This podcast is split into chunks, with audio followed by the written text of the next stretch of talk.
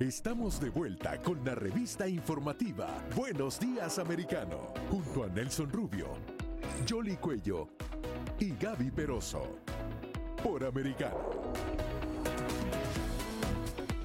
Bueno, mucha expectativa va a, a, darse y de hecho hay hoy pendiente a lo que puede ocurrir por esta decisión que debe tomar un juez acá en Florida con relación a la petición hecha por los medios de comunicación, a la decisión o petición que se está exigiendo igualmente de parte de los abogados del presidente, expresidente Donald Trump, Jolie, y, y muchas cosas estarían en juego a partir de lo que pudiera salir o no, publicarse o no. Y esa es la clave, ¿sí o no? Es una audiencia y precisamente para tratar de entender todo lo que es el aspecto legal de la misma, vamos a saludar al abogado Sabino Jauregui. Además de abogado, fue fiscal y se conoce bien cómo navegar todo esto de las cortes eh, federales. ¿Cómo está abogado? Bienvenido a Buenos Días Americano.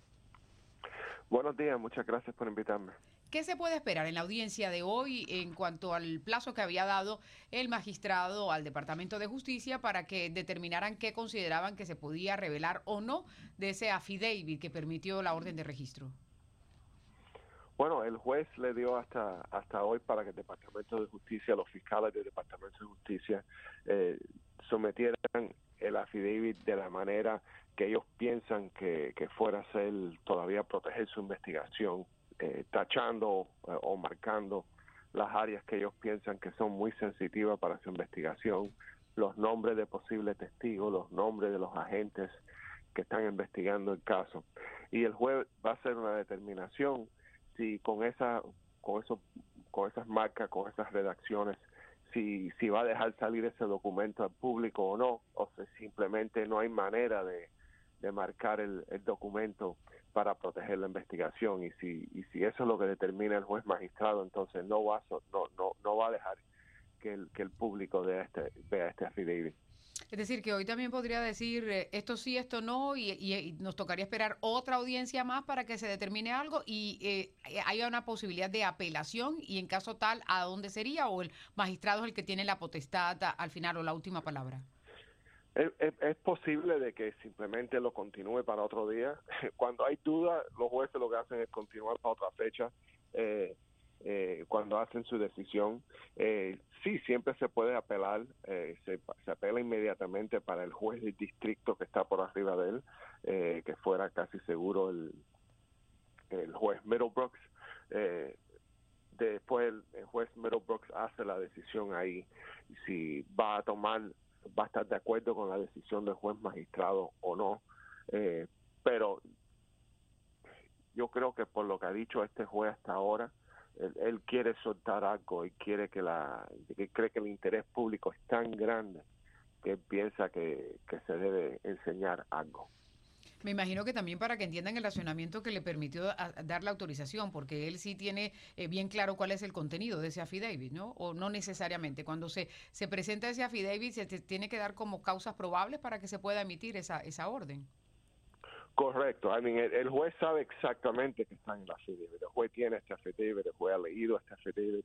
El juez estuvo de acuerdo con el Departamento de Justicia que había causa probable para registrar Mar-a-Lago. Así que el, el, juez sabe exactamente lo que está eh, y él ya estuvo de acuerdo con el Departamento de Justicia que había suficiente evidencia para hacer el registro en Mar-a-Lago. Así que él definitivamente sabe lo que está ahí, por eso es que él dijo las cosas que ha dicho hasta ahora eh, y es posible que él piensa que sí, que hay una manera de, de marcar eh, a, o hacer los, los, redactions necesarios en ese affidavit para que se pueda uh, poner al público. Pero sí, sí, él definitivamente tuvo que ver affidavit y lo conoce muy bien. Doctor Jauregui, de manera práctica, eh, ¿qué influencia puede tener esta publicación partiendo de lo que dice el Departamento de Justicia, partiendo de lo que dice eh, la defensa o los abogados del de, eh, presidente Donald Trump? ¿Qué repercusión legal pudiera tener esta publicación? ¿Hacia dónde iría realmente en términos de opinión pública, en su opinión?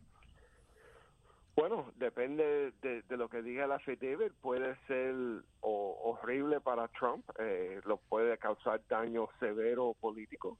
Eh, y como nada, ese era el propósito de toda esta investigación en primer lugar, para cuando se vaya a postular para presidente otra vez. Igual que si la affidavit no es tan fuerte como todo el mundo piensa, y puede ser muy dañino para los demócratas, para, para Merrick Garland, para el Departamento de Justicia, para la, para la FBI completa, eh, puede ser un daño irreversible. Ah, así que eh, para los dos lados, depende de lo que dice la FIDE puede ser muy dañino.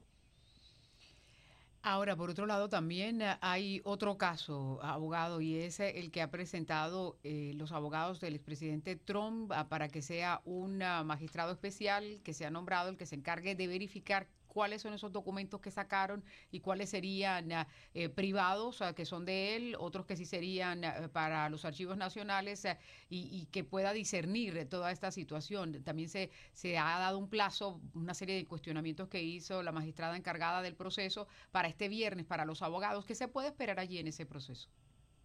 Bueno, ahí van a determinar si, si el juez eh, pone lo que se llama un special master, que es como, como un juez independiente, un abogado independiente, para analizar estos documentos, para determinar eh, si estos documentos son privilegiados de alguna forma, eh, privilegiados por abogados, privilegiados ejecutivos del presidente, eh, y separar esos documentos y los, los documentos que no tienen que ver nada con la investigación, inmediatamente regresarlos al presidente Trump los, los documentos que son privilegiados de abogado también inmediatamente regresarlos al presidente Trump y los, documentos que tienen valor de para la investigación eh, mantener esos documentos. Ahora, el Departamento de Justicia ya ha dicho que ellos están haciendo eso ya, que ellos tienen lo que se llama en inglés un team, team de ellos mismos, eh, fiscales independientes que no tienen que ver nada con esta investigación, que están analizando esos documentos y los están separando. Eh, normalmente, así como se hace en el Departamento de Justicia, hacen un team interno, claro, parte de la misma agencia, parte del mismo Departamento de, Investigación de la Justicia, eh, pero son fiscales independientes que se suponen que no tienen que ver nada con el caso. Así que ahora la, jueza va a hacer una determinación. Si ese eh, equipo independiente del Departamento de Justicia es suficiente eh, o si va a poner un, special master para analizar este documento. Pero ya estos documentos están siendo analizados, lo, están revisando eh, desde el momento que los recibieron. Así que esto está un poco tarde por el equipo de, del presidente Trump. Ahora, pero eso también tiene este componente político, ¿no? Estamos hablando de un expresidente, estamos hablando de una potencial campaña presidencial para el 2024 y, y algunas personas eh, que consideran que están tratando de buscar el mecanismo de inhabilitar a Donald Trump para que pueda lanzarse. E, esto, eh, si bien es cierto que eh, se supone que aquí se ventilan las cosas en, una corte, también la opinión pública juega un papel importante. ¿Va a tener alguna injerencia todo esto, abogado? Bueno, todo todo depende que de, la evidencia que se encuentre y, qué es lo que hay ahí de verdad y qué testigos hay y qué evidencia y, la fortaleza de la evidencia en contra de President Trump. Eh, si la evidencia es fuerte en contra de él, si de verdad hay todos estos documentos secretos que no deben haber estado ahí, eh, si de verdad hay evidencia que él de alguna manera estaba obstruyendo justicia, yo, yo creo que claro que le puede hacer un, un gran daño político a él. Ahora, si, si esto está siendo exagerado, está siendo fabricado de alguna forma, eh, va a tener un efecto también. Así que por ahora la verdad es que no sabemos mucho, no sabemos qué evidencia de verdad hay ahí, eh, quiénes son los testigos. Eh, se supone que hay un testigo adentro de Mar-a-Lago que ha estado cooperando con la FBI todo este tiempo. hay que esperar a ver de verdad cómo se va desarrollando este caso y más importante la evidencia para ver eh, qué efecto de verdad en términos de, verdadero va a tener.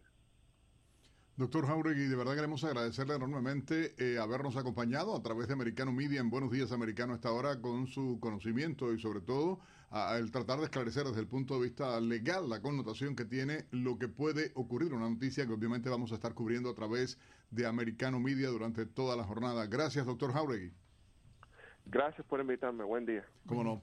Bueno, expectativa definitivamente por todo esto que puede ocurrir y el elemento de quién pudiera ser el soplón también, obviamente eso, ya ha habido especulaciones un poco en torno a todo esto, no creo que va a salir eso publicado, obviamente, pero eh, sería interesante, ¿no? A propósito de soplón, porque claro, en inglés la palabra es whistleblower y es eh, un mecanismo de protección para que cuando una persona ve algo irregular se lo pueda, se pueda denunciar sin que tenga represalias. Hay que recordar que varios legisladores, tanto en la Cámara como en el Senado, han mencionado que hay varios whistleblowers del FBI que han estado contactándoles y dándoles información de algunas cosas que consideran que no están funcionando adecuadamente allí. Así que todo está como interconectado. De lado y lado, ¿no? De lado y lado ha salido la, la historia. Vamos a hacer una breve pausa acá en Buenos Días Americano. Regresamos con mucha más información. Recuerden, ustedes pueden participar, eh, Jolly, también a través de la línea telefónica, ¿no? Así es, 305-482-6251 es el número que tiene que marcar si quiere comunicarse con nosotros aquí a través de Americano Media. Recordarles que bajen todas esas plataformas, Roku, Amazon Fire, Apple TV, Pluto, donde quiera que usted pueda descargar la aplicación de Americano, pues allí nos puede estar observando y por supuesto en su teléfono celular. Hay saludos también para nuestra gente en YouTube a esta hora, Yoli, si podemos, eh, vamos a, darle saludos a Marta de San Francisco, Gardenia Ravelo, a Santa Darias, también está Esperanza de Salvar. Eh, tenemos a Mercedes Rondón, ¿no? A, Michael Reyes también, o Michelle Reyes, mejor, ¿no? Michelle Reyes, eh, Guillermo Espinosa también se conectaron desde bien temprano con nosotros aquí en YouTube, que nos están observando, por supuesto. Bueno, nada, hacemos una breve pausa, regresamos acompañándoles en Buenos Días, Americano. Enseguida regresamos con más, junto a Nelson Rubio, Jolly Cuello y Gaby Peroso, por Americano.